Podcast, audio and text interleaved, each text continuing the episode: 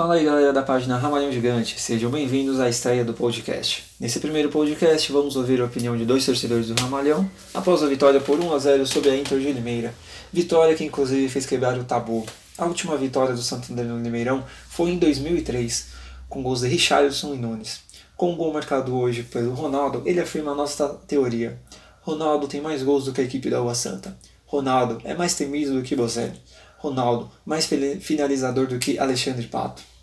Ronaldo, que um dia já esteve no Bruno Daniel gritando. Isso é um alerta para nossa diretoria olhar para as categorias de base. Vamos para a primeira opinião. Fala, torcedor andrense, tudo bom? Como é que você está? Uma grande novidade aqui da página Ramalhão Gigante, um podcast falando sobre o jogo, sobre os comentários, os principais lances de cada jogo do Esporte Clube Santo André, que mais uma vez conquistou uma grande vitória, desta vez diante da Inter de Limeira. Um jogo para cardíaco, como se dizem, né? Um grande jogo, um segundo tempo sofrido para o torcedor, hein? Por pouco a gente não toma um empate agora no finalzinho, mas conquistamos três pontos importantíssimos e assim conquistamos a liderança isolada do campeonato. Segue o líder. Algumas alguns comentários aqui sobre o jogo de hoje.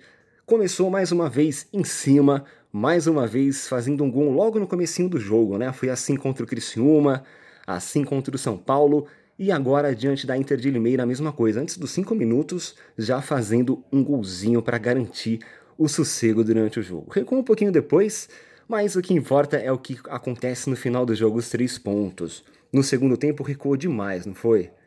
Praticamente não atacou no finalzinho, agora atacou. O Fernandinho perdeu um gol incrível. Ô, Fernandinho, por favor, né? Por favor, faz o gol na próxima. E teve uma, uma atuação impecável da dupla de zaga mais uma vez. Luizão e Rodrigo fazendo um campeonato impecável. Uma dupla de zaga muito boa de Santo André que por sinal está muito bem servido na, na, posição. Tem o Wellington também, que joga muito bem, então está muito bem servido nessa área. E sem falar do Fernando Henrique, que mais uma vez fechou o gol. São Fernando Henrique, hein? Que atuação do Fernando Henrique. Parabéns ao Fernando Henrique por, por mais essa grande partida. Mais outra grande partida também do Branquinho.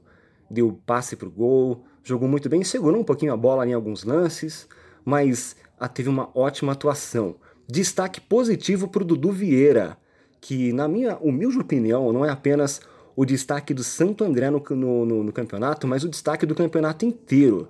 Vem jogando muito bem o Dudu Vieira e hoje teve uma grande atuação também. Ele que é importantíssimo para esse esquema do, do, do, nosso treinador. Né? Ele vai, ele vem, ele está em todo canto. Boa atuação novamente do Dudu Vieira. Sofremos um pouco com os contra-ataques, né? No, no primeiro tempo, depois no segundo tempo eles pressionaram bastante a gente, mas o Paulo Roberto conseguiu armar uma, uma fechou a casinha ali e, e conseguimos mais uma vitória. Destaque negativo para o Fernandinho, né? Que ele entrou, teve mais essa oportunidade, saiu como titular contra o São Paulo, fez um gol, mas hoje pisou na bola, né? Ele teve duas oportunidades ali para puxar um contra-ataque, mas preferiu fazer a falta, caiu. E sobre o gol que ele perdeu, é, ele fez um gol contra o São Paulo e tá perdoado no jogo de hoje. É isso aí, minha gente. Um forte abraço e segue o líder, hein? Isso aí, galera. Essa foi a opinião do Alex Florencio. Agora vamos para a segunda opinião. Salve aí, Ramalhão Gigante. Aqui é o Vinícius, do Vinocas FRD. Vim aí fazer esse podcast aí. Obrigado pela, pela oportunidade. Então, a Inter começou ali atrás, né? Parecia que ia jogar como jogou em Itaquera com o Corinthians, né? Pelo contra-ataque, mas o Santo André propôs ali no começo arrasador ali, fiado do Branquinho, golaço do Ronaldo.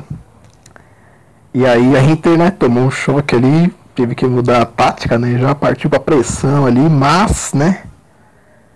Sem muito, muito, muita objetividade, né? Era toque de um lado, toque pro outro, lançamento, voltava a bola pro goleiro. E o Santo André ali, ó, esperando o erro né, na armadilha aí do, do grande Paulo Roberto. E a sequência de chances né, que teve com o Branquinho, com o Ronaldo. Se faz aquele tá com a pontaria em dia, 2, 3 a 0 só no primeiro tempo, né? E parecia que o jogo ia ser tranquilo no segundo, né? Apesar do medo que dá quando o time perde muito gol, né? Aí no segundo o Elano percebeu, né, que o Elas estava jogando muito ali, né? E botou o cara na frente e veio com esquema com três zagueiros, né? Pra amassar. E o Paulo Roberto recuou ali, né? Passou a ficar com os laterais bem presos, com o Garré ali apoiando, é, junto com os laterais, o Branquinho e o Ronaldo mais na frente.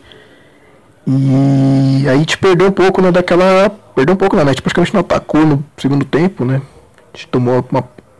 Não uma pressão, né? Mas a Inter tentou propor o jogo, né? Muita raça, mas falta qualidade, muitos jogadores ali, né? Muita vontade de alguns também.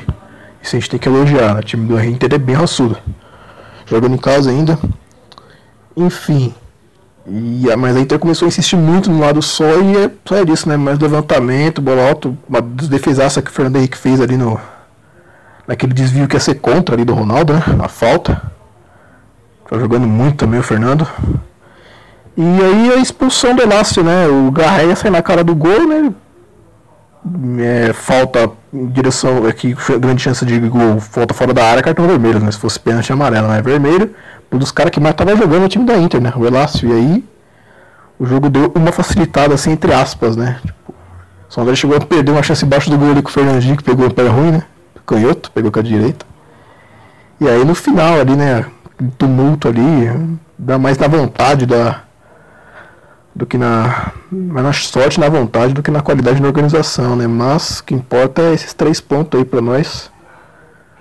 O Paulo Roberto querendo fazer nós ter um infarto aí no segundo tempo, mas é os três pontos que vale. É isso aí. Bora aí com o Bragantino que a gente pode disparar e já praticamente garantir essa vaga aí para as quartas e voltar para a Série D ano que vem. É isso aí, mano. Obrigado pela, pela oportunidade. É isso aí, galera. Essa foi a opinião do Vinícius. E você, o que achou da partida do Santo André hoje? Quer também dar sua opinião na próxima partida? Nos mande uma mensagem via direct no Instagram ou mande uma mensagem pelo Facebook. O próximo confronto do Santo André é em casa, válida pela sétima rodada, dia 23 do 2, domingo de carnaval. Enfrentaremos o novo Bragantino, que até agora nos está dando mais alegria do que o Água Santa. Então é isso aí, galera. Forte abraço, siga e curta a nossa página.